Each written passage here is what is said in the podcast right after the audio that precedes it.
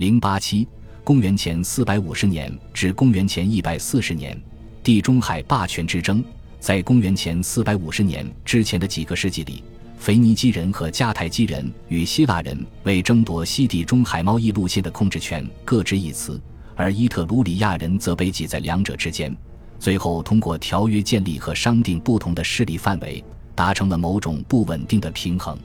但是现在，随着罗马城摆脱伊特鲁里亚人的统治，一股新的破坏性力量开始出现，他们开始实施其领土野心。这一野心最终导致一个庞大帝国的建立。在整个公元前五世纪，罗马的势力一直扩张到意大利中西部城市、南方的拉丁人城镇以及北方的伊特鲁里亚南部城市。扩张的高潮阶段是包围并最终占领了维埃，开辟了通往北方的道路。但是，凯尔特人的迁移造成了暂时的停顿。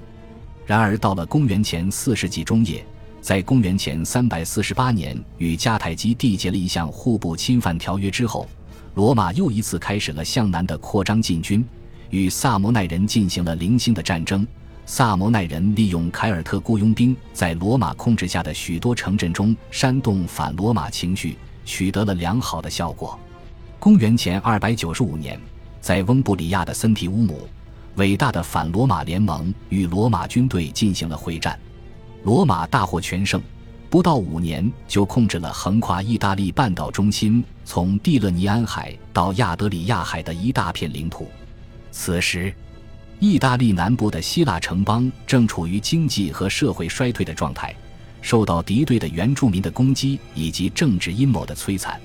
罗马不可避免地被卷入其中。公元前二百六十四年，当希腊西西里岛的居民与邻国迦太基发生冲突时，罗马站在希腊人的一边，并出面进行了干预，挑起了三次布匿战争中的第一次。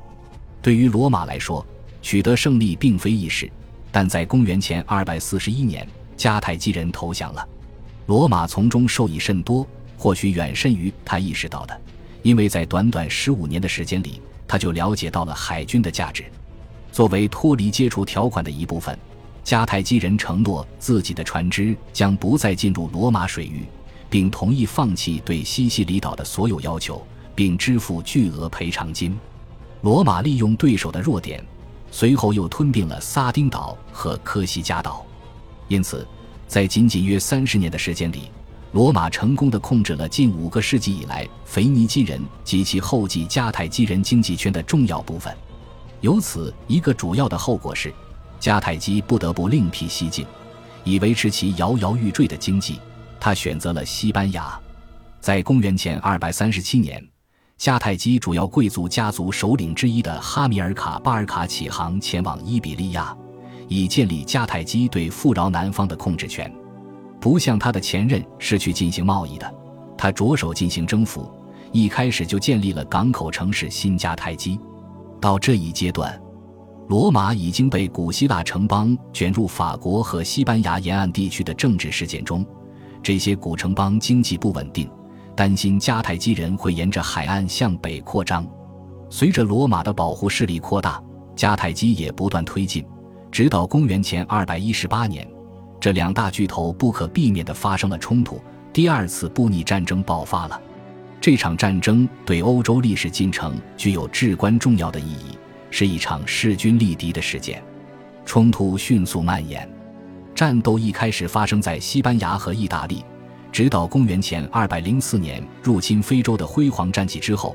罗马统帅西比阿菲利加努斯才在公元前202年与突尼斯山丘的扎马将汉尼拔及其部队最终击败。罗马因而控制了伊比利亚南部的大部分地区。迦太基虽然被严重削弱。但仍然是一个潜在的威胁。此外，罗马贵族又将贪婪的目光转向了突尼斯繁荣的生产力上。在这时候，老加图把成熟的迦太基无花果扔在他的参议员们面前，大声告诫迦太基必须被消灭。他不仅提醒贵族们商业竞争对手的临近，而且提醒他们迦太基有富饶的农田。这种诱惑太大了。在公元前一百四十九年到公元前一百四十六年的短暂战役中，迦太基被摧毁，其领土被吞并。对迦太基的征服与罗马早期介入希腊和巴尔干半岛地区的活动是同时进行的。它始于公元前229年，当时罗马向伊利里亚女王宣战，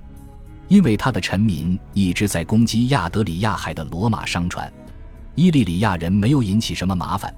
但战争不可避免地导致了与马其顿人旷日持久的冲突，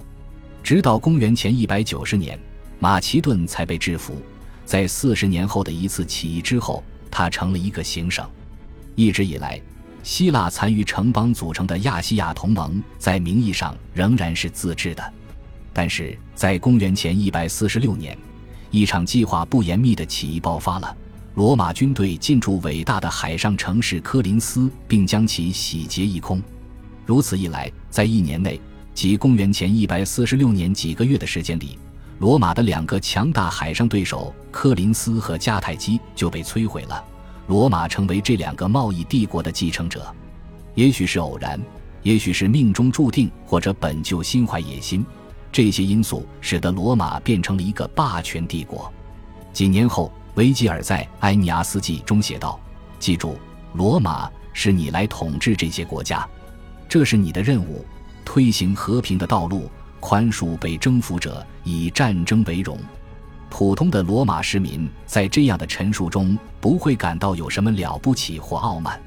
因此，从公元前450年到公元前140年的三个世纪，地中海从一个主要由城邦贸易组成的竞争性政体的海洋，有时是和谐的，有时是竞争的，变成了一个单一的大国的实际垄断。但即使到这一时期结束时，罗马的势力范围仍然基本上还是地中海，他尚未开始将注意力转向蛮族欧洲的边缘地带。罗马扩张的一个影响是在西地中海地区造成了一种几乎连续的战争状态，完全破坏了在公元前六世纪和公元前五世纪初繁荣起来的贸易体系。一方面，这减弱了地中海体系对北方蛮族的直接影响，但另一方面，贸易网络的崩溃加剧了已经在发生的变化，特别是在马恩摩泽尔地区。我们现在必须回到这个话题上。本集播放完毕，感谢您的收听，喜欢请订阅加关注，主页有更多精彩内容。